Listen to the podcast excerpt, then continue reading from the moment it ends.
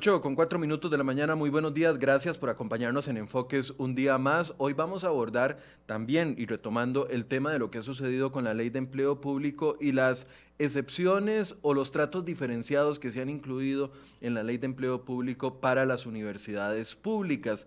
A ver, han venido muchos de los comentarios de diferentes partes. Por un lado, los diputados que aprobaron las mociones 89, 90 y 91 la semana anterior garantizan y dicen no hay quite. Las universidades públicas quedan dentro de la ley de empleo público y se podrán regular temas de eh, salariales, eso sí, con su autogobierno, aplicando la posibilidad que tienen y esto lo hicimos por respetar las autonomías universitarias. Por otro lado, sectores diferentes, eh, sectores empresariales, sectores incluso mismos sectores académicos y también expertos en eh, temas constitucionales han dicho no, esto puede ser un 5 con hueco porque aunque quedan dentro de la ley de empleo público, ellos solo van a tener que llegar y decir, esto fueron las escalas salariales que negociamos y se tendrán que aplicar. Y es ahí donde se ha desatado todo este debate. Hoy queremos hacer un programa muy informativo, un programa muy de preguntas y, respuestas con un reconocido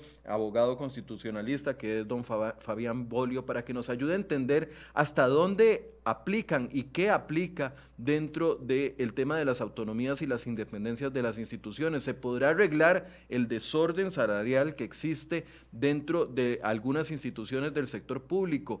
¿O con esta ley van a quedar siempre esas independencias que han generado que actualmente haya un abuso en algunos de los salarios de, de estas eh, entes del Estado. Bueno, vamos a abordar este tema durante la próxima hora y por supuesto que los invitamos a que envíen sus preguntas. Le doy los buenos días a don Fabián Bolio, quien les decía, un experto y reconocido abogado constitucionalista acá en el país que nos acompaña esta mañana. Buenos días, don Fabián, gracias por estar con nosotros. Buenos días a usted y a todos los radioescuchas y televidentes, si así se les puede llamar. Sí, sí. Muchas gracias por la invitación. Seguidores de redes, yo también tengo la misma pregunta, todavía no les puedo definir, pero las personas que nos acompañan en el programa. Don Fabián, bueno, también le doy la bienvenida a todas las personas que ya se están conectando con nosotros, a Rod Draven, Ralph Carrillo, Eduardo Ramírez, buenos días, don Eduardo, gracias por estar con nosotros, Josué David eh, Mora, Solís Jorge, Emilia Cordero, doña Emilia, buenos días don Orlando León, Jonathan Navarro, Alan Badilla y todas las personas que se van a ir conectando en los próximos minutos.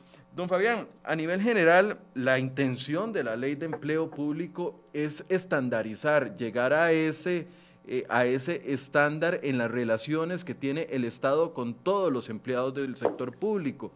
Eh, antes de entrar a ver qué es autonomía, qué es independencia, qué incluye y qué no, a nivel general, ¿usted cómo valora la relación o el tema de que existan 16 regímenes eh, actualmente de contratación y que son muy, muy diferentes uno del otro y que ha generado estas diferencias salariales que se ven en el sector público? ¿Cómo analiza la situación del empleo, eh, del empleo público en el país?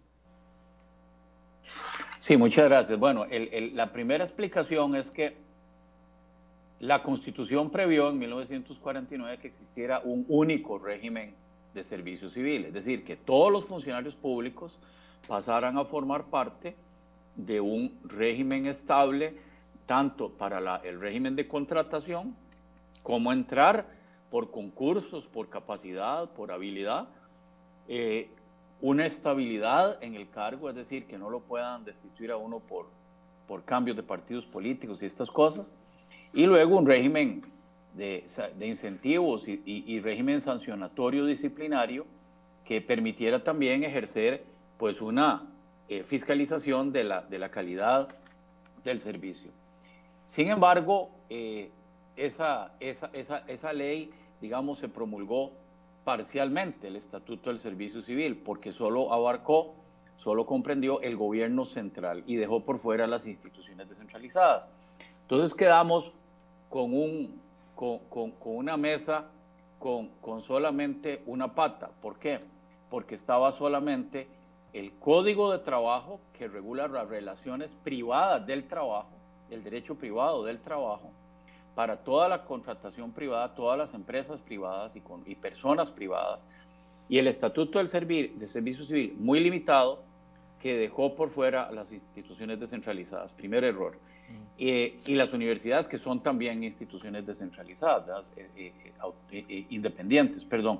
Y se promulgó una ley en 1953, una ley de salarios, que comprendía una primera lista, unas categorías de puestos muy limitada, con unos salarios ahí mismo establecidos en la ley, eh, bajo el entendido de que todas las personas que entraban a esa categoría de puesto tendrían el mismo salario. Pero claro, como dejaron las autónomas por fuera y nunca desde el año 53 para acá se reguló las, las, las instituciones descentralizadas, creyeron que se regían por el régimen privado del trabajo y que podían crear todos los puestos que sean necesarios y todos los salarios que sean necesarios, incluso pactar regímenes de pensiones completamente diferentes, como hacen las universidades. Ese fue el gran error. Entonces, esta ley de empleo público tendría que resolver, o sea, el gran, el gran propósito es que existan, bueno, las dos columnas, el código de trabajo para las relaciones privadas y un estatuto de relaciones de empleo público, llámese ley de empleo público, llámese un estatuto de servicio civil que comprenda la totalidad de la administración pública. Ese es el primer gran propósito de esta ley. Don Fabián, hay una pausita. ¿Por qué se dio ese error? Porque, a ver, la constitución se, se, promulga en 1949, cuatro años después se ejecuta o se, o se firma la ley del servicio civil uno pensaría, los mismos actores que firmaron la constitución política y que dieron aval estaban vigentes tres o cuatro años después. ¿Por qué se da ese, no sé si existen documentos históricos que nos expliquen por qué el servicio civil se tomó la decisión en su momento, contrario a lo que decía la constitución, de, de hacerlo o de aplicarlo solo para el sector, eh, eh, para el gobierno central? ¿Por qué eh, existen antecedentes de por qué sucedió eso? Sí, eso es porque los, los, diputados o digamos los políticos del momento creían que, por ejemplo, ya la caja del seguro era relativamente eh, eh, importante, que era necesario, el ICE ya estaba eh, constituido, entre otras instituciones, y entonces confundieron tal vez el, el, la, resistencia que podía haber de regular estas instituciones, por un lado, y por el otro, creyendo que porque se trataban de actividades empresariales, técnicas, en algunos casos, como el ICE, que es la venta de energía, generación y venta, distribución y venta de energía, o en el caso, por ejemplo, em, de la Caja del Seguro Social, la prestación de servicios médicos, que no es empresarial, pero que necesitaba una cierta independencia y flexibilidad para crear cargos. Pero entonces debieron haber establecido, como ya lo establecía el Estatuto del Servicio Civil, para los maestros, por ejemplo, una subregulación allí que, que, los hubiera sometido a unas reglas objetivas, repito, de, una, de, una, de un ingreso y de una carrera em, administrativa y también una regulación del uso de los fondos públicos por la vía de los salarios, que fue lo que se disparó. Y el segundo concepto es que a partir de la ley de salarios, como estableció una categoría fija y un salario fijo, entonces, nunca se volvió a la Asamblea Legislativa a decir, esto no puede funcionar para una administración pública que crece. Y, por ejemplo, si usted eh, aparece la, tecnología de las computadoras y no hay un puesto correspondiente del año 53, evidentemente esa ley de, de, salarios de la administración pública quedó obsoleta. Entonces crearon los conceptos de pluses, que son parte del derecho privado del trabajo, para ir aumentando los salarios porque esas categorías estaban, estaban eh, eh, congeladas en el tiempo. Y segundo, crearon el concepto de procesos. Ya no se llama cargo, sino que se llama procesos. Usted lo ve en la administración pública, que se llama el proceso de, de administración de personal, por ejemplo. ¿Para qué? Para salirse del estatuto del servicio civil, aunque sea ilegal, aunque no sea lo correcto, y crear nuevas categorías y nuevos salarios. La ley del 53, para terminar esta primera parte, preveía que como no había una inflación en ese momento, eh, los salarios no, eh, se mantenían estables, ¿verdad? Pero cada año habría una anualidad que es lo que hoy llamaríamos la, la, compensación por costo de vida, la inflación, ¿verdad? Pero esa anualidad la convirtieron en un plus diferente, porque luego se legisló sobre el tema de inflación y, el Consejo de Salarios ajusta los salarios por inflación, pero el, el, concepto original de anualidad lo convirtieron en un plus, es decir, en un extra por sobre la inflación.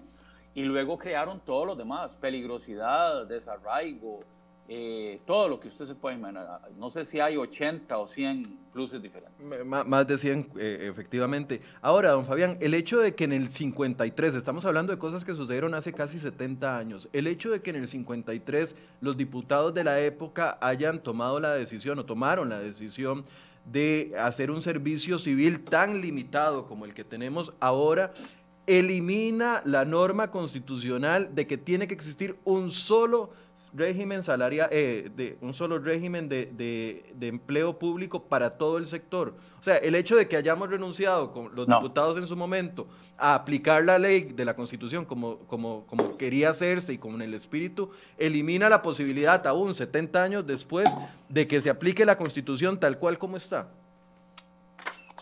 No, no, esa es muy buena pregunta suya. No, no, la Constitución en este sentido es una norma superior a, este, a esta materia eh, legal, que es una norma inferior. El hecho de que haya una omisión no significa que no pueda, bueno, solventarse el día de hoy. Em, el, tal vez el error es que ya en época más reciente, la sala constitucional, en una de sus sentencias sobre la materia, me parece que fue extremadamente eh, complaciente porque permitió que en lugar de lo que dice la constitución, que es un régimen del servicio civil, un régimen del servicio civil para todos, estableció una regla, una variante, y es que pueden promulgarse leyes para ciertas actividades diferentes de la ley del Estatuto del Servicio Civil, siempre y cuando esa ley contenga un servicio civil a su vez. Es decir, que si yo hago una ley para eh, voy a poner un ejemplo, para el ICE y no se va a regir por el estatuto central, en este caso la ley de empleo público, pues entonces esa ley especial para el ICE tiene que tener las mismas reglas del estatuto del servicio civil, es decir, concursos, ingreso, disciplina, indicadores de gestión, evaluación, régimen disciplinario, ¿verdad? Para esa institución, si no se crea, digamos, diría yo, le agrego, una desigualdad o un privilegio. Yo creo que eso no se debió haber resuelto así, debió haber dicho la sala constitucional, mire, la constitución dice es un, servicio civil universal y todos nos vamos a someter a una sola legislación. Ok, aclarado este punto, que es uno de los primeros que yo le, le, propuse que pudiéramos explicarle a la gente, quisiera que nos explique el concepto de autonomía porque la escuchamos mucho ahora en los últimos días con el tema de la autonomía universitaria, pero también existen otras instituciones que tienen autonomía y además existen grados de autonomía. ¿Nos puede explicar a la luz de la Constitución qué es el concepto de autonomía? Bueno, en primer lugar, em, eh, digamos, la, en el 1949 se discutía durante la Asamblea Constituyente la necesidad de sacar de la política eh, ciertas actividades del Estado que, que, tuvieran un carácter técnico. Como ya se hablaba de, ¿verdad?, del, del, ICE y de otras materias, puede ser agua, ¿verdad? Em, entonces, es evidente que lo que se pensaba en ese momento era que si, que si el gobierno central prestaba estos servicios que necesitan un componente técnico, eh, se iba a meter la política, el partidista, llamémoslo así, en estas materias técnicas. Y entonces, por ejemplo, una persona eh, inventaría que se tiene que comprar el equipo que ese político dice y no el equipo que sirve, ¿verdad? Que el ingeniero dice, el experto dirá, necesitamos este tipo de bomba para bombear agua y un político dice, cómprele al primo mío una bomba que no sirve. Esa fue la idea original. Eh, claro, el problema es que en la Constitución se previó un capítulo sobre instituciones autónomas, pero solo se, solo se previó la primera parte, que es la atribución de las competencias. Eso, eso, surge, eso surge, digamos, eso ocurre en toda la Constitución y todas las leyes. Solo atribuimos autoridad, competencias, pero se nos olvidó ahí mismo en la Constitución establecerle las reglas ¿verdad? O sea, el, el, este, como decir, eh, yo le doy a usted un potrero, pero no le puse las cercas. Entonces, pero aún así, la idea era que si bien forma parte del gobierno de la República, en el sentido que están dentro de la actividad del poder ejecutivo, llamado, eh, denominado en concepto amplio, porque no es actividad legislativa, ni esa actividad judicial, ¿verdad? Entonces, tendrían su propia personalidad jurídica, es decir, su cédula jurídica independiente. La, papá es como que el papá tiene su cédula de identidad y un hijo menor de edad también la tiene. Esa, es, esa es la idea. Entonces, esas instituciones actuarían con independencia en la materia técnica, ¿verdad? Y podrían, como le digo, diseñar una planta eléctrica, una tubería, ¿verdad? un acueducto, o en el caso de la Caja del Seguro Social, eh, cuál equipo es mejor para el corazón, para una operación del corazón, o cuáles son las técnicas para operar, o cuál es el tratamiento que se debe brindar. Vea el caos que ha habido ahora con esto del, del virus chino que algunos dicen que el gobierno dice una cosa y que estas son las prácticas y inventan, bueno, que los doctores definan con la ciencia en la mano cuáles son los tratamientos. Ahora, repito, ¿cuál fue el error? Se nos ha olvidado el gran segundo capítulo, que es que ustedes van a tener que tener un servicio civil, un régimen de servicio civil, van a tener que tener un indicadores de gestión es decir, usted no puede despilfarrar el dinero como se hace en el ICE o en acueductos alcantarillados o en la Caja del Seguro Social. No puede despilfarrar el dinero y no cumplir las metas. ¿verdad? No puede ser que haya gente en, los pasillos de los hospitales y usted se haya recetado salarios de 11 y de 17 millones de, de colones y firme convenciones colectivas donde usted regala el dinero de los costarricenses. Esa segunda parte nos faltó. Entonces, esta ley de empleo público, repito, está solucionando, por lo menos ese es el propósito, eh, esa, esa segunda parte que es imponerle reglas, restricciones en materia de empleo público y de manejo de fondos públicos.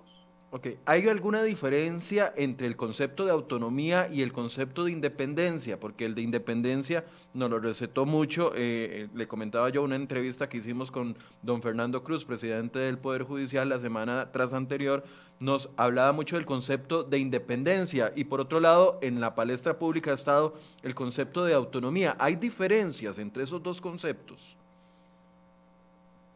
Bueno, en realidad no, digamos, para lo que, para lo que necesitamos no. Eh, lo que pasa es que la Constitución define cuatro grandes funciones, ¿verdad? La judicial, la legislativa y la ejecutiva, y la, electoral. que es el Tribunal Supremo de Elecciones. O sea, en Costa Rica tenemos un banco de cuatro patas, bajo la teoría anterior de Locke y Montesquieu, eran tres. Entonces, Independencia significa que en la materia de su, de su responsabilidad, este, cada uno de estos órganos actúa con esa independencia. El Ejecutivo menos, porque tiene que seguir las leyes, pero digamos, eh, cuando hablamos del Poder Judicial, estamos hablando del el acto de dictar la sentencia. Por eso se llama que se le dice que los jueces tienen una autoridad jurisdiccional, porque eso significa jurisdictio, del latín, dictar el derecho. ¿Quién puede dictar el derecho? Con independencia, el juez que ha sido nombrado. Esa es su autonomía o independencia, no importa el término o autarquía, como usted lo quiera denominar, es en ese acto no puede intervenir ni la Asamblea Legislativa, por ejemplo, la Asamblea no puede dictar una ley que diga que en el juicio de A contra B le damos la razón a B por ley. ¿verdad? Eso no se puede hacer. Y que el Poder Ejecutivo emita un decreto eh, enviado a un juez diciéndole, igual, eh, creemos que el que tiene la razón es, por ejemplo, cuando el gobierno está en juicio todos los días, porque se cometen muchas arbitrariedades todos los días, que diga por decreto, el que va a ganar es el gobierno. no, no, me, no me dicte una indemnización, por favor. Entonces, dele la razón al gobierno siempre. No, no lo puede hacer. No puede emitir, por ejemplo, decretos diciéndole a los jueces cómo actuar. Eso es autonomía e independencia bajo la constitución política. Ahora, se ha abusado entonces de los conceptos de autonomía e independencia, eh, independientemente de cuáles sean las instituciones que utilicen esos conceptos, se ha abusado de esos conceptos para incluirlos o introducirlos o darse potestades en materias que son meramente administrativas como lo es la definición de salarios, como es la definición de pluses salariales, como es la definición de permisos eh, distintos a los que establece el Código de Trabajo. Se ha abusado de esas figuras para que en esos autogobiernos, que como les decía, el dato objetivo son 16 autogobiernos que existen porque son 16 regímenes diferentes actualmente sin la ley, se ha abusado de esas figuras para, que, para introducirlos en temas meramente administrativos que deberían de ser iguales para todos.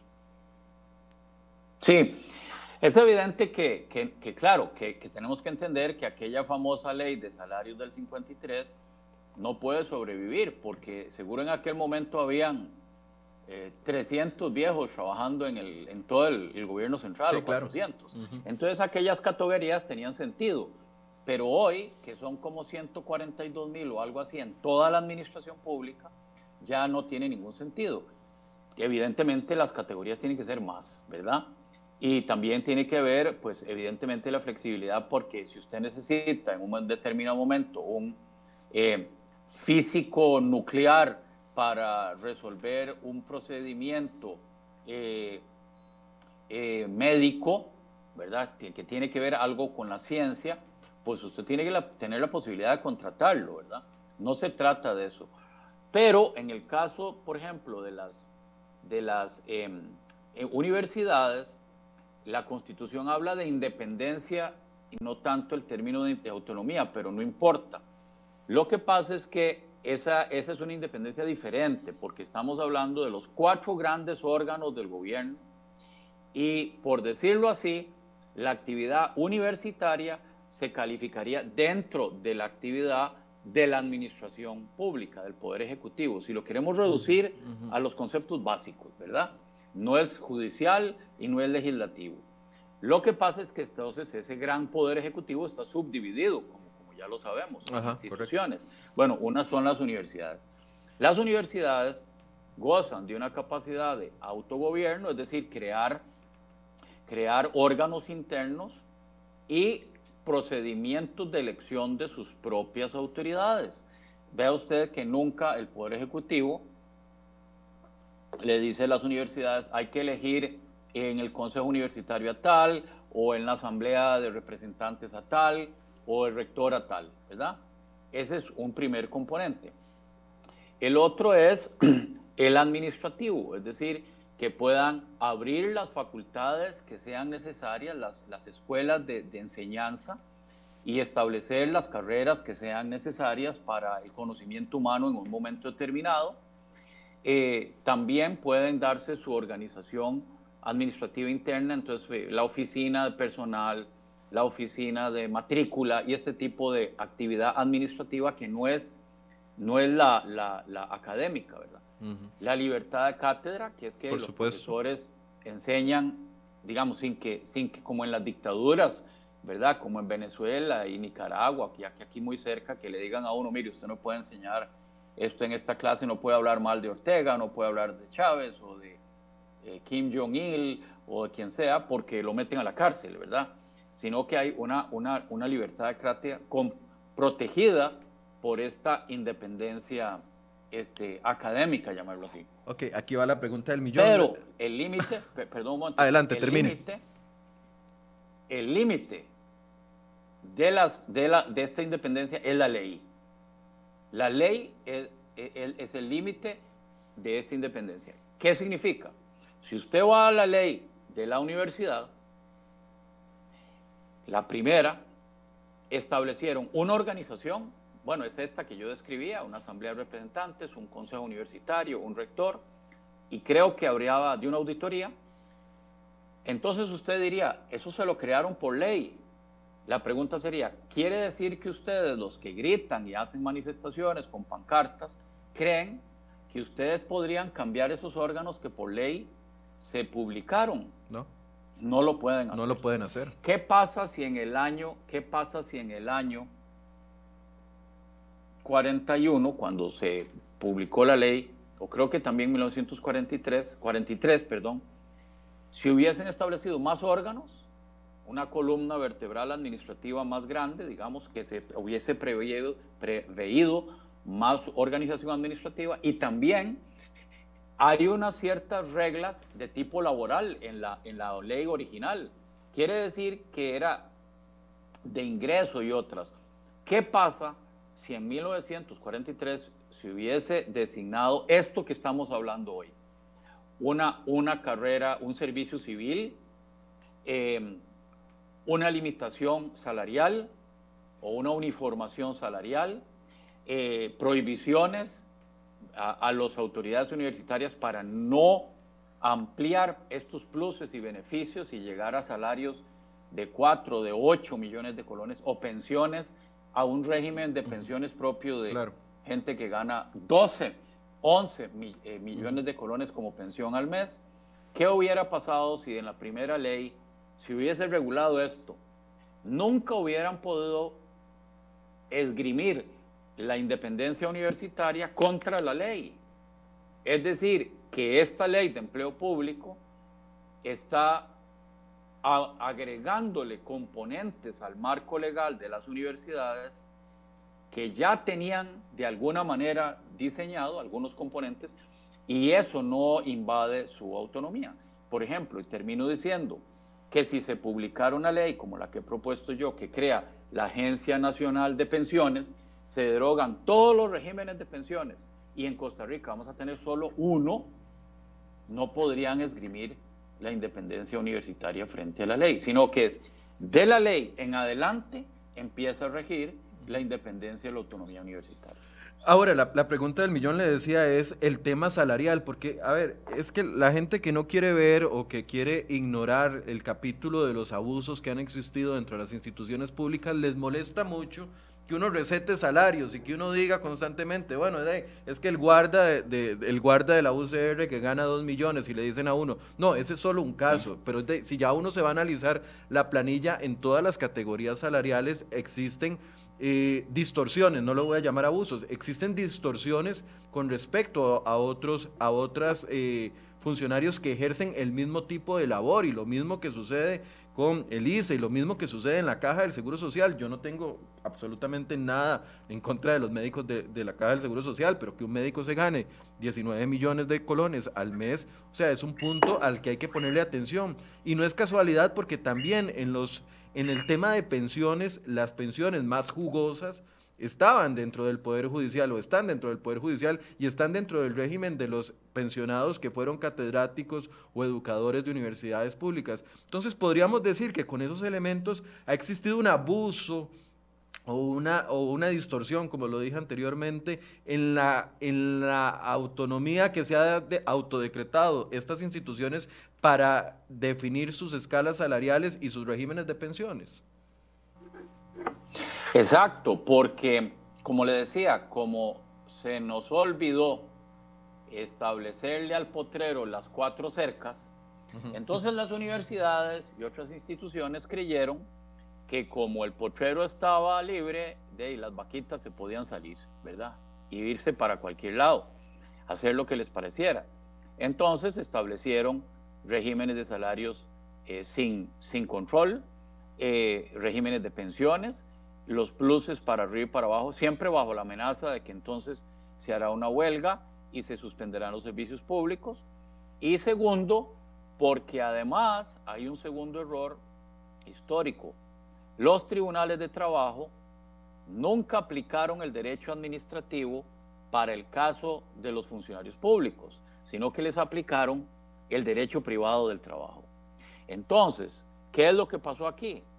Si hubiesen aplicado el derecho administrativo del trabajo, habrían dicho, usted, presidente ejecutivo, usted, junta directiva, no puede firmar, no puede entregarle estos pluses, estos privilegios a los funcionarios públicos porque usted está utilizando fondos públicos y no tiene una autorización legal expresa para hacerlo. Pero como en el derecho privado del trabajo no hay límite, es decir, usted podría, eh, no sé, si en una, en una empresa quieren darle a los empleados el 25% de las acciones y, y, el 25% de los ingresos, puede ser eso, puede ser el 50, puede ser el 100. No hay límites. Porque no son fondos públicos. Es que no son, ese es el punto, no son fondos públicos. Entonces, ese es el otro error, que como se utilizaban los criterios del derecho privado para resolver conflictos de derecho administrativo, permitieron que se tomaran los fondos públicos y se liberaran tranquilamente de esa manera. Eh, si usted ve la doctrina histórica y, comparada en el mundo, un funcionario público no puede tomar 100 colones y dárselas, dárselos a otro funcionario público, 100, 100 colones públicos y dárselo para decir, te lo regalo para que te compres unos confites, ¿verdad? Si hace eso, comete el delito de peculado. Entonces yo quiero que alguien me explique por qué, si no toma 100 colones, sino 2 millones de colones, y, y se los da bajo el, el, digamos, el argucia de ser una conquista laboral, entonces ahí sí se puede eh, disponer de los fondos públicos, ¿verdad? Es, es, una privatización en los dos casos, solo que en uno se acepta porque se aplica el derecho privado del trabajo y en el otro no, porque se aplica el derecho administrativo. Don Fabián, antes de entrar a las mociones que se aprobaron la semana pasada, quiero hacerle aquí una consulta. El hecho de que desde el año 1953, con esta ley del servicio civil que quedó eh, con un ámbito de acción muy pequeño, solo para uno de los poderes de la República, cuando se dictó en la Constitución para que abarcara a todos los poderes de la República, el hecho que durante, ¿qué son? 53, 67 años, el país no haya corregido ese rumbo, da derechos adquiridos y prohíbe o, o limita de alguna forma corregir el rumbo, porque a ver, nos van a decir, es que si desde el 53 se está haciendo así y, y, y, ya, ya existen los regímenes interiores de cada una de las instituciones. Don Fernando Cruz nos decía la semana pasada, existen eh, métricas para definir que un magistrado se gane 9 millones. No, la, no las puede explicar, pero nos dice que existen y estoy seguro que el sector universitario también lo ha dicho y estoy seguro que la caja también lo ha dicho. El hecho de que no se haya corregido en todo este tiempo y ya tengamos 67 años en esto o más, da eh, derechos adquiridos a estas instituciones para que sigan aplicando sus modelos a perpetuidad. No, es que lo interesante es eso. Yo le decía que el límite de esta independencia y autonomía es la ley, ¿verdad? La, la ley. La ley es la barrera, de, más bien de la ley en adelante, la ley pone las cuatro cercas del potrero y dentro del potrero usted ejerce su independencia y su autonomía. Uno de los conceptos centrales para, para parar estos abusos es el del salario único o salario global, y lo explico muy rápidamente. En el año 53 crearon el salario, una categoría y un salario, pero con el tiempo, al agregarle los pluses, llamaron al salario salario base. Entonces, eso, eso hoy se denomina el salario compuesto. Le, pusieron apellido. El salario base más sí, tiene apellido. Entonces el salario base y el apellido es plus. Entonces usted tiene 20 pluses y de salario base, los pluses a veces son otro 100%. O más. Entonces el nuevo modelo, el nuevo modelo significa que usted va a ganar un monto, ojo, un monto fijo, único, que no está compuesto de nada. Es por decirlo así, un bloque de cemento, ¿verdad? No tiene nada por dentro, todo es cemento.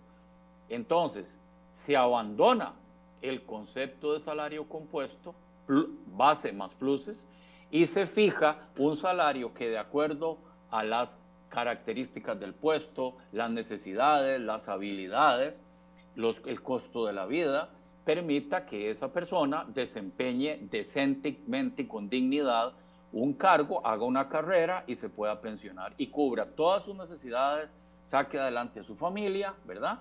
Y no tenga ningún problema. Pero eso es una cosa muy diferente a creer que vamos a seguir con el modelo de salario base más pluses.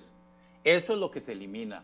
Y se elimina en toda la administración pública. Es decir, si, si nosotros le podemos imponer a todas las instituciones descentralizadas, eh, descentralizadas incluso a las universidades, el concepto de salario único, tendrán que hacerse el estudio, ¿verdad? Digamos de, voy a usar la palabra mercado, pero no es exactamente la, la precisa, para saber que un profesor universitario de primer ingreso, por ejemplo, que sea contratado por la universidad mediante un concurso público, eh, va a ganar como primer ingreso eh, un monto X. Y todos los profesores de toda la universidad van a ganar ese salario.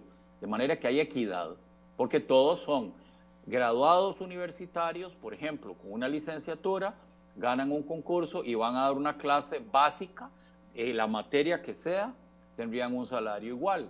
Cuando sea cuando haga un concurso y se, y se eh, el nombre como catedrático universitario, que es la categoría máxima, que es un trabajo permanente, que comprende tres lecciones, por ejemplo, por, por semana, eh, eh, o tres cursos por semestre, más de investigación, todos los catedráticos universitarios tendrán un, un salario similar. Y podrá haber alguna diferencia por estudios o alguna cosa, pero, pero digamos, la idea es esa entonces ahora lo que están diciendo los diputados es, ojo, trayéndose pluses del modelo anterior y tratando de metérselos a este bloque de cemento que no tiene nada por dentro para inflar el salario único o salario global. Me explico, es un truco.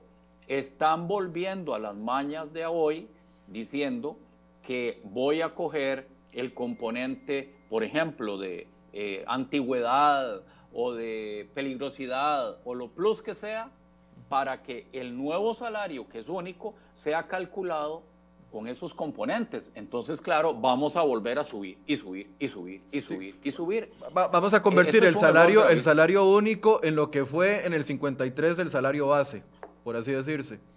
Así es, y, lo, lo, lo, están están perturbando, tergiversando la gran ganancia que sería el salario único y lo van a regresar a lo exactamente lo mismo. Entonces, Costa Rica no va a ganar, eh, no va a ganar con, con ese cambio si estos diputados insisten en introducirle estos cambios que son muy dañinos para la gran reforma que se está haciendo. Podríamos decir entonces, don, don Fabián, que el error del 53, con las excepciones que se hicieron en ese momento, se está tratando o se está replicando de alguna manera en el 2021 con eh, la oportunidad que ofrece la ley de empleo público de eliminar todas las disparidades que existen, pero se está repitiendo el error con las mociones que se aprobaron la semana pasada, porque aquí usted mezcló dos tipos de mociones que se aprobaron la semana pasada, solo para la gente que está eh, siguiéndonos. Eh, la moción de las universidades para que tengan autogobierno en materia salarial y también la opción de, de dos pluses salariales que incluyeron los diputados como era la antigüedad y eh, no, no, recuerdo el otro que usted mencionó. Pero son, No, recuerdo otro, son dos que agregaron ahora de último momento. Por eso, pero esos dos últimos entonces, eh, ya trayéndonos y, volviendo a la actualidad en 2021, se están replicando errores que se cometieron en, la anterioridad y esto podría traer al traste la, la intención de la ley de empleo público. Claro, porque entonces resulta que cuando usted calcule el salario de que ya no se llama único, no sería único, porque resulta que tiene un componente, va a ir inflándose ese salario porque ese componente va a crecer, por ejemplo, si esa es la intención, ¿verdad? Va a crecer con el tiempo y empuja el salario único global hacia arriba. hay una explicación que hacer también aquí. Eh, que ya las instituciones del Estado tienen el salario único aprobado de hace mucho tiempo. Lo voy a explicar. Los tres bancos del Estado, Nacional, Costa Rica y Popular, adoptaron hace años el salario único o salario global. Las cinco empresas subsidiarias de cada banco lo adoptaron también. Entonces son 5 por 3, 15, 16, 17, 18, ¿verdad? 18. Más la Contraloría General de la República, 19, la ARECEP, 20 y el Banco Central, 21. Y sé que el ICE había aprobado por junta directiva ese salario único, pero no sé si ya lo, lo incorporaron. 22. Y durante tal vez más de 10 años, estas instituciones ya tienen este modelo de salario único. ¿Y qué lograron? Cortar el crecimiento de la planilla sin menoscabar el ingreso digno que deben tener los funcionarios. Son buenos salarios únicos o salarios globales. Y hay, hay, un, y hay una, una, un detalle interesante. La rotación parece ser mayor de la que uno cree. Es decir, que en pocos años ya un porcentaje importante de estas instituciones estaba contratada, los nuevos y los cambios que hay por, por el nuevo régimen. Ahora, subsisten en una institución sentados en un escritorio, ¿verdad? Una persona con salario compuesto y una, y una persona con salario único. ¿Por qué? Porque uno tiene 10 años de trabajar allí y el otro tiene uno, ¿verdad? Pero eso, eso está ya demostrado que no, no, no, no, no consiste en una desigualdad ante la ley, porque más bien el método, e, este nuevo salario no es retroactivo contra los funcionarios actuales. Claro, el que tiene salario compuesto se pensiona con ese salario. Sí, esa coexistencia es precisamente para evitar la inconstitucionalidad de la ley, al, quitarle derechos adquiridos a quienes ya estaban y se les cambió en el proceso, que es lo mismo que va a suceder, porque, a ver, aquí me estaban diciendo, hay muchas preguntas, ahorita hacemos un, un, un abordaje de las preguntas que nos están diciendo, pero alguien me decía, Michael, pero lo que no estás diciendo es que la que se está ganando los 19 millones, con empleo público igual se ganará los 19 millones. Entonces, ¿cuál es la gracia? Pero es que el punto es que empleo público pondría un techo a los que ya están altos y, y, y, aunque hay que respetarles esas condiciones que tienen hasta el momento, evitaríamos que se siga duplicando o multiplicando esas situaciones eh, eh, entre los empleados. Ahí es donde está la ganancia, no en tratar de eliminarle a todos los salarios que tienen ahorita y empezar de cero, porque eso claramente sería inconstitucional. Bueno, eso sería lo ideal. Por ejemplo, el profesor don Rubén Hernández sostiene que sí se puede hacer así. Es decir, de mañana, mañana tenemos un nuevo salario y aunque yo ganaba 11 millones o 12 o 15 o 9 o 4, mañana voy a ganar eh, dos millones o millón y medio en mi cargo. Yo preferiría no ensayar esa ruta y no, y, y no se ha hecho así. De hecho, en todas estas instituciones, como le digo, Contraloría, ARECEP, los bancos del Estado, han usado la idea de barrer para adelante. La escoba va barriendo para adelante, ¿verdad? no para atrás, y todas las nuevas contrataciones entran con un salario único. ¿Y qué es lo que hace eso? En breves años corta el crecimiento de la planilla, ¿verdad? Quedan unos altos y los demás con salario único. Y, ojo, pasa otra cosa.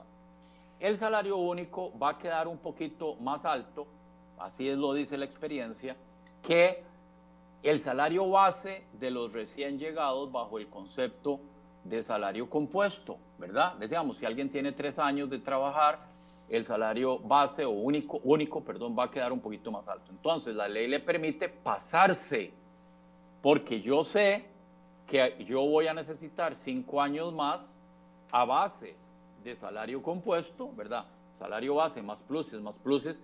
Esos pluses no me van a permitir llegar al salario único hasta dentro, por ejemplo, de cinco años. Pero yo quiero la plática hoy. Yo quiero esa diferencia hoy. Entonces, la ley me permite pasarme, pero ojo, una vez que usted se pasa, se pasó para siempre. Abandona el salario compuesto.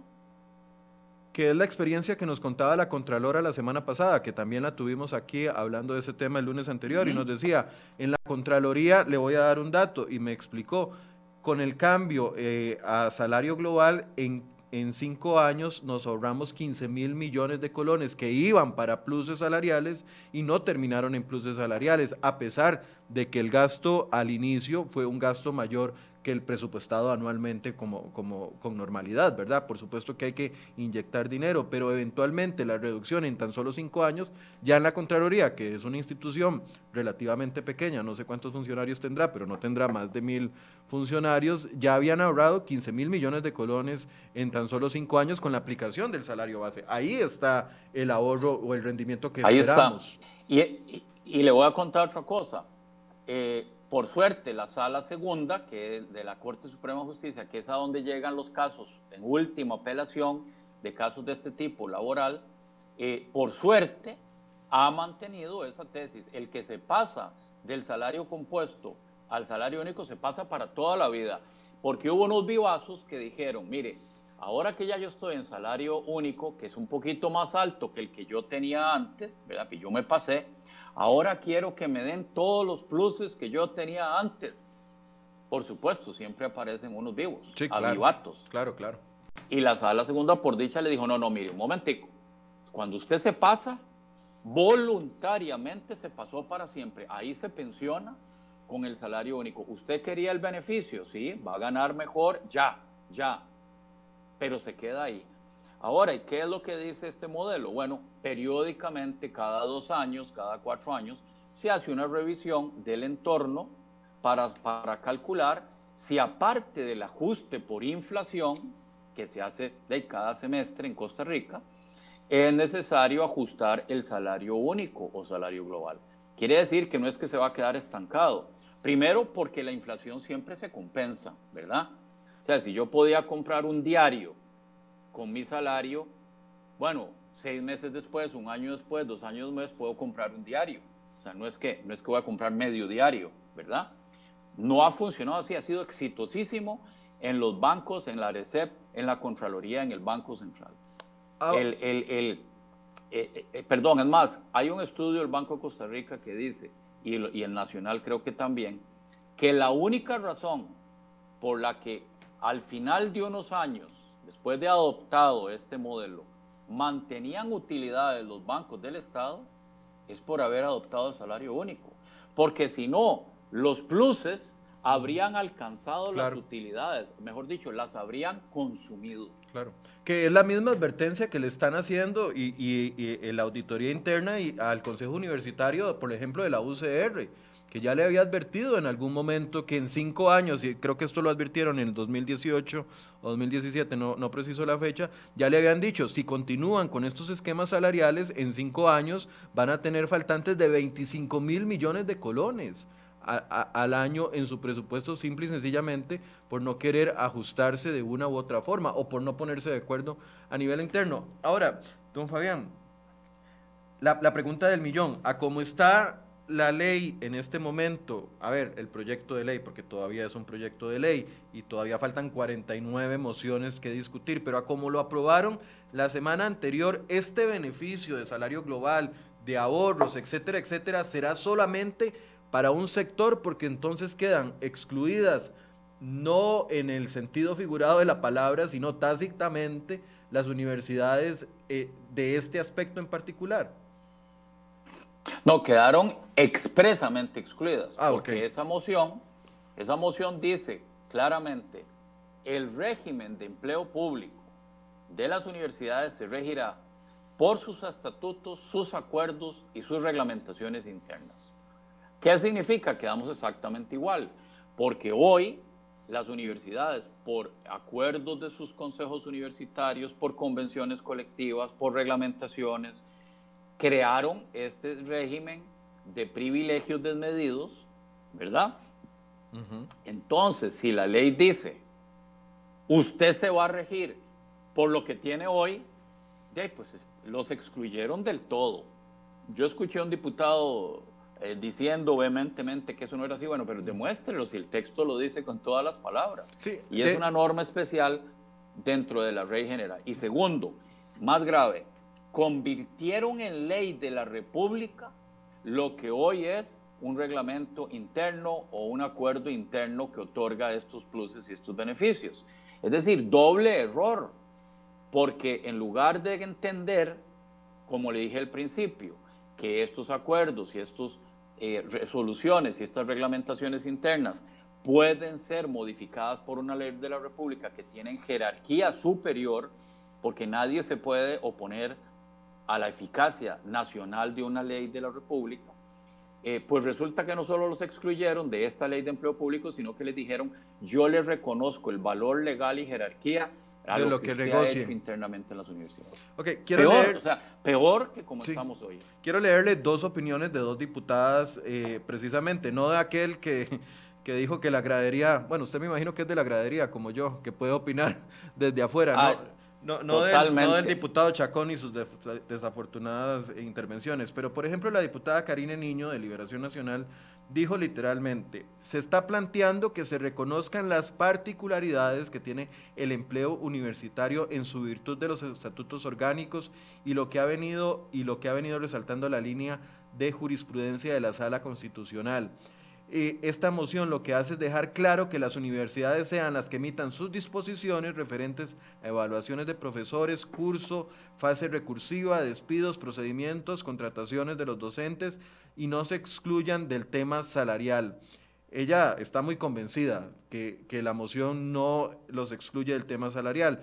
Le voy a leer otra declaración, esta vez de Paola Vega, de Acción Ciudadana, que dice, lo que busca esta moción es que el régimen de empleo público bajo ningún motivo afecte la autonomía, la rectoría que tienen las universidades para ejercer sus contrataciones, evaluaciones y demás. Así que los estatutos y la normativa interna, tal como lo estipula la constitución política y la jurisprudencia, van a tener un reconocimiento. Lo importante aquí es que se está salvaguardando el principio de la autonomía. Y así han opinado varios diputados, que lo que están haciendo es más bien, y, palabras eh, literales de José María Villalta, estamos blindando el proyecto para que no se caiga en sala constitucional. ¿Qué le parece esta interpretación que están haciendo los diputados de su propia decisión? Yo, yo, yo se los plantea, se los plantearía a la inversa. Si ese es el propósito, ¿por qué no lo dicen por escrito? ¿Por qué no dicen? Primero, las universidades van a tener un régimen de salario único, las universidades van a tener un régimen de pensiones único, por ejemplo, no lo están poniendo en este proyecto, pero por ejemplo lo dicen así, y tienen que tener un régimen de concursos universales, de verdad, de contratación, ejercicio independiente de la actividad académica, debe existir un régimen disciplinario, debe existir indicadores de gestión, por ejemplo, cuántos funcionarios universitarios pueden existir por alumno, uno por cada 50, por cada 100, por ejemplo, indicadores de gestión. Eh, ¿Cuál debe ser el gasto entre, lo que se, entre el gasto burocrático administrativo y lo que yo gasto en un estudiante? Ese tipo de indicadores. Bueno, establezcanlo así y a partir de allí, repito, empieza a regir la autonomía universitaria. Usted ya en el día a día, las autoridades nombrarán a los profesores, pero ya están regidos por un régimen de empleo público universal, salario único y la eliminación de todos estos pluses. Pero no lo dice así la moción. Es decir, es, muy extraño que el texto dice una cosa y la explicación del texto es otra. Bueno, ¿y por qué el texto y la explicación no son iguales? ¿Verdad? Es decir, sería lo más elemental. Si yo quiero decir negro, dígalo. Si quiero decir blanco, dígalo. Si quiero decir verde, dígalo. No, la explicación es extensa y el texto es muy breve. Se excluyen a las universidades, se rigen por sus propias reglamentaciones y estatutos. Pero si eso es lo que está ocurriendo hoy, hoy se rigen por sus propios estatutos y sus propias reglamentaciones. Ok, entonces uno, uno pensaría, de quedan incluidos dentro de empleo público, pero al final seguirán haciendo lo que históricamente han, han hecho así lo ve usted con la aprobación de las mociones de la semana anterior, entonces. No, es que no quedan incluidos en, el, empleo público, en la ley. No quedan incluidos, quedan excluidos. Ah, ok. Del todo. Es que le digo, incluidos porque todos los, diputados insisten en que están incluidos. Pero es que, es que una cosa, es, como que, usted, es como que usted tenga un martillo, lo ve el martillo y diga, eso no es un martillo, eso es un instrumento para eh, bueno, como el micrófono que tiene usted ahí, esto no es un martillo, es un micrófono. Bueno, ¿por qué el texto no dice las universidades quedan incluidas en esta ley de empleo público? Las universidades se regirán por un salario único. Solo podríamos decir que la determinación del salario para una categoría que se llama profesor universitario de primer ingreso, por ejemplo, será definida de acuerdo a las necesidades de esa actividad educativa. Yo soy profesor universitario también. ¿Cuáles serán las condiciones? Porque profesor no significa ingeniero civil eh, del Ministerio de Obras Públicas. Bueno, puede tener alguna particularidad, pero va a ser salario único, me explico. Hoy, al excluirlas, significa que sigue el salario compuesto, siguen los pluses, etcétera, etcétera. Don Fabián, otro de los grandes temas con respecto al, salario global y, que va muy relacionado con esto es la decisión que se vaya a tomar con las convenciones colectivas dentro del sector público y qué pluses o no pueden eh, negociar las instituciones existiendo ya un salario global. Y por ahí va la pregunta que hace Gwen Samayoa, que dice, eh, Michael, por favor, puede preguntarle a don Fabián qué opina de la afirmación de don Marco Durante, un abogado laboralista, sobre que se pueden eliminar los pluses con salario global, pero con las convenciones colectivas esto se podría negociar como incentivos. Eh, ¿qué, está claro el panorama con las convenciones colectivas hasta el momento, lo que se ha discutido? ¿Qué, qué, opina usted al respecto? Bueno, yo, yo creo, como se lo dije al inicio, que si usted aplica el derecho administrativo, al tema de las convenciones colectivas, usted no puede firmar como jerarca una convención colectiva que modifique los salarios y otorgue pluses si usted no tiene una autorización expresa. Imagínese que usted no puede otorgar un simple permiso administrativo si la ley no se lo permite, ¿verdad? No puede actuar porque el principio de legalidad dice que usted está metido, repito el símil, en un potrero con cuatro cercas y a veces la cerca eh, eh, le deja un espacio muy chiquitico. Las cercas están muy cerca. Entonces, si el funcionario público bajo en unas circunstancias normales no puede actuar fuera de la autorización legal, porque sí puede firmar una convención colectiva que vuelva a establecerle, por ejemplo, al salario único creado por ley, le pueda establecer pluses. ¿Me explico? ¿Cuál sería la gracia? Quiere decir que las convenciones colectivas son instrumentos con una jerarquía superior a la de la ley de la República. Eso no es así. Eso no es así. La convención colectiva puede ocuparse de todas las otras materias porque que no sean otorgar más privilegios, más pluses en materia salarial. Por ejemplo, salud ocupacional. Todas las condiciones salud, salubres, peligrosas, químicos, olores, vapores, gases, ¿verdad? O jornadas extenuantes que están prohibidas, o, por ejemplo, eh, temas como el médico de la empresa o cosas de ese tipo.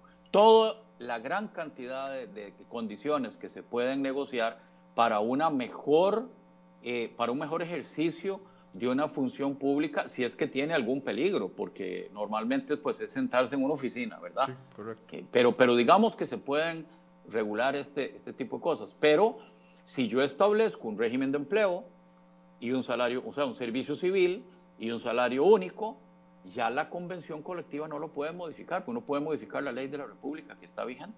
El problema es que hoy hay un vacío que es diferente. Ok, eh, no me he dado cuenta, son las nueve con tres minutos, ya se me fue la hora completa y, abordé creo que la mitad de los temas que le, propuse, don Fabián. Quisiera dos preguntas para cierre y, y, eventualmente lo voy a volver a molestar a ver si podemos hacer una segunda parte de esta conversación, si usted lo tiene bien. Eh, preguntas de cierre. ¿También están o tienen un, o quedan dentro de la ley de empleo público, con la discusión que hay hasta el momento, eh, un capítulo aparte o disposiciones o reglas distintas para las empresas en competencia. Y aquí estoy hablando del ICE, estoy hablando, porque el ICE lo incluyeron, aunque solo tiene una parte en competencia, estoy hablando del INS y de otras instituciones públicas en competencia. ¿Esto cree usted que es un error? Yo creo que es un error porque siguen siendo fondos públicos. Algunos argumentan que es que los fondos eh, de esas instituciones no, no, proveen, no, no, provienen del gobierno central, o sea, del presupuesto, quiero decir, del presupuesto central de la República, del presupuesto de la República, sino de las tarifas que cobran. De, pero es que es lo mismo. Son fondos públicos. si yo pago un impuesto y se hace, se constituye el presupuesto nacional de la República, de allí es que se están utilizando estos, estos pluses, estos beneficios. Pero si yo soy un usuario de una institución pública en materia de seguros o en materia de electricidad o telecomunicaciones, pues entonces a mí me están cargando, a mí me están cargando con esas tarifas y esos servicios, me están cargando los pluses y los privilegios eh, que se están pagando en esas instituciones, llámese acueductos alcantarillados, cualquier otro de este tipo de servicios, la refinadora de petróleo. Yo creo que las, las empresas públicas no, no, hay ninguna justificación, en primer lugar, para no estar sometidas a este régimen.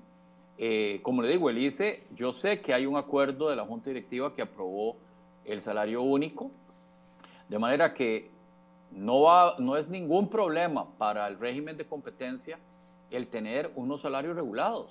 ¿Por qué lo va a hacer? Imagínense que las instituciones, perdón, las empresas privadas que están en estos campos tienen más bien salarios menores a los de los funcionarios públicos y producen más utilidades. De manera que yo no sé por qué sería perjudicial para una empresa pública mantener un, régimen salarial eh, único y una regulación de este tipo. Y, pregunta de cierre, don Fabián, no me dio chance. Hay muchas preguntas de la gente. Más adelante vamos a, en los próximos días, a pedirle un espacio a don Fabián para responderlas.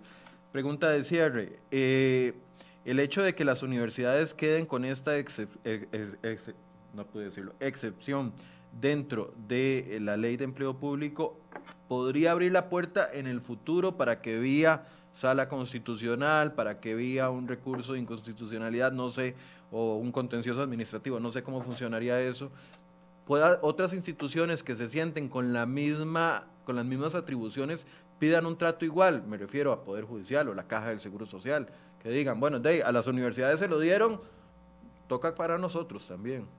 ¿Cree usted que se abre la puerta? Bueno, eh, eh, eso un tribunal contencioso administrativo no lo podría hacer porque el tribunal solo califica un acto administrativo frente a la ley, que estamos más abajo en la jerarquía. La sala constitucional sí, sí tiene la autoridad de anular leyes, los tribunales contenciosos no.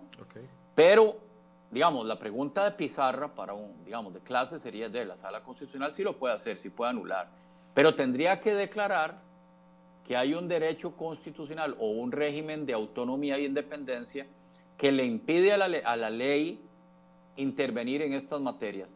Si así lo dice la sala constitucional, no solo se reformaría la constitución política, de hecho, ¿verdad? pero ya no podríamos hacer nada, eh, y sí se produciría un efecto que no querríamos y echaría a perder toda la, el concepto de, un estatuto de servicio civil universal, ¿verdad? aunque tenga sus particularidades en diferentes eh, instituciones. Eso sería, digamos, eh, muy lamentable, pero hasta el momento la jurisprudencia de la Sala Constitucional no ha llegado al límite de decir que, que esa autonomía o esa independencia impide a la ley establecer esta regulación en materia de salarios de pluses. Eh, el fin de semana nos dimos cuenta de una noticia que, de verdad que lo, desanima a uno en el sentido de que pensamos que habíamos avanzado, por ejemplo, con el tema de pensiones y aquellos multipensionados o pensionados que eh, heredaron sus pensiones y recordará usted la ley que se aprobó y la sala constitucional se la trajo abajo. E, es ahí donde existe tal vez de la desconfianza que a veces avanzamos y, eh, con dos o tres años de aplicación de una ley que se supone que es buena, yo no, no, no veo por qué una persona de 45 años no pueda generar sus propios ingresos y tenga que vivir exclusivamente de la pensión que le dejó su padre exdiputado, me parece, bueno, no importa lo que a mí me parezca, pero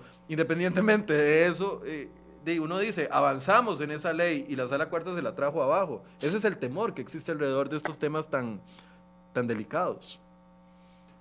Bueno, eh, a mí personalmente me parece que se pudo haber razonado a la inversa más bien, una ley que hereda, que hereda las pensiones a un hijo, eh, esa es la ley que no cumple la constitución y que, y, que más bien no, no crea, no, no, protege o no respeta un criterio de igualdad y no a la inversa, no más bien que una vez que usted crea un privilegio por ley se considera un derecho adquirido. Pero bueno, eh, eh igual, es decir, ya existe la sala constitucional y habrá un riesgo. No podemos hacer otra cosa. Es como que el, el sol sale todos los días. Ahí habrá un riesgo que los magistrados actuales eh, deroguen, o anulen, pero mejor, perdón, anulen alguna parte de esta ley. Sería desafortunado, pero podría ocurrir. Un cierre, don Fabián, eh, para el público que nos ve, que lo ha escuchado durante esta hora. Bueno, yo creo que si tomamos el ejemplo de estas 22 instituciones públicas que han eh, vivido durante algunas más de 10 años con el régimen de, salario global o salario único, con regímenes de concurso y todo muy bien estudiado y muy bien regulado, y se ha notado el, el ahorro gigantesco de fondos y además se ha mantenido o mejorado aún la eficiencia, ¿verdad? Y también siempre protegiendo a los funcionarios eh, bajo una carrera, carrera administrativa, eh, nos demuestra que todo lo que se ha dicho hoy, como si no existieran estas 22 instituciones con salario eh, único, como que si no existieran, se han creado una serie de teorías y de fantasmas cuando la realidad empírica, científica nos dice que ese es el camino a seguir para el futuro de Costa Rica y que tengamos mejores servicios, mejor, más fondos liberados para prestarle servicios a los costarricenses y ojalá en el futuro podamos tener un, un único régimen de pensión para todo Costa Rica. Bien, muchas, gracias, a don Fabián Bolio. Por supuesto que lo voy a invitar de nuevo porque nos quedaron muchos temas pendientes y no sabemos qué va a pasar con estas 49 emociones que vienen en los próximos días. Así que, don Fabián, muy probablemente lo moleste pronto. Espero que, que puedas encontrar un espacio para abrirnos de nuevo la discusión. Muchas gracias. Con mucho gusto, a sus órdenes. Y gracias a ustedes por su compañía. Y gracias a todos por la audiencia. Gracias, don Fabián, y también gracias a ustedes por su compañía. Eh, Sí, me están diciendo, Michael, quedó incompleto el programa. Sí, yo, yo tengo el mismo sentimiento. Vamos a seguir abordando este tema en los próximos días. Como les digo, faltan 49 mociones todavía de discusión que tendrían que terminarse según eh, lo que tiene proyectado la Comisión de Gobierno y Administración en esta semana. Vamos a ver qué hay dentro de eso, si viene otro gol, como lo decimos popularmente, y en los próximos eh, días vamos a estar abriendo otro espacio para discutir este tema. Mañana vamos a hablar de vacunas.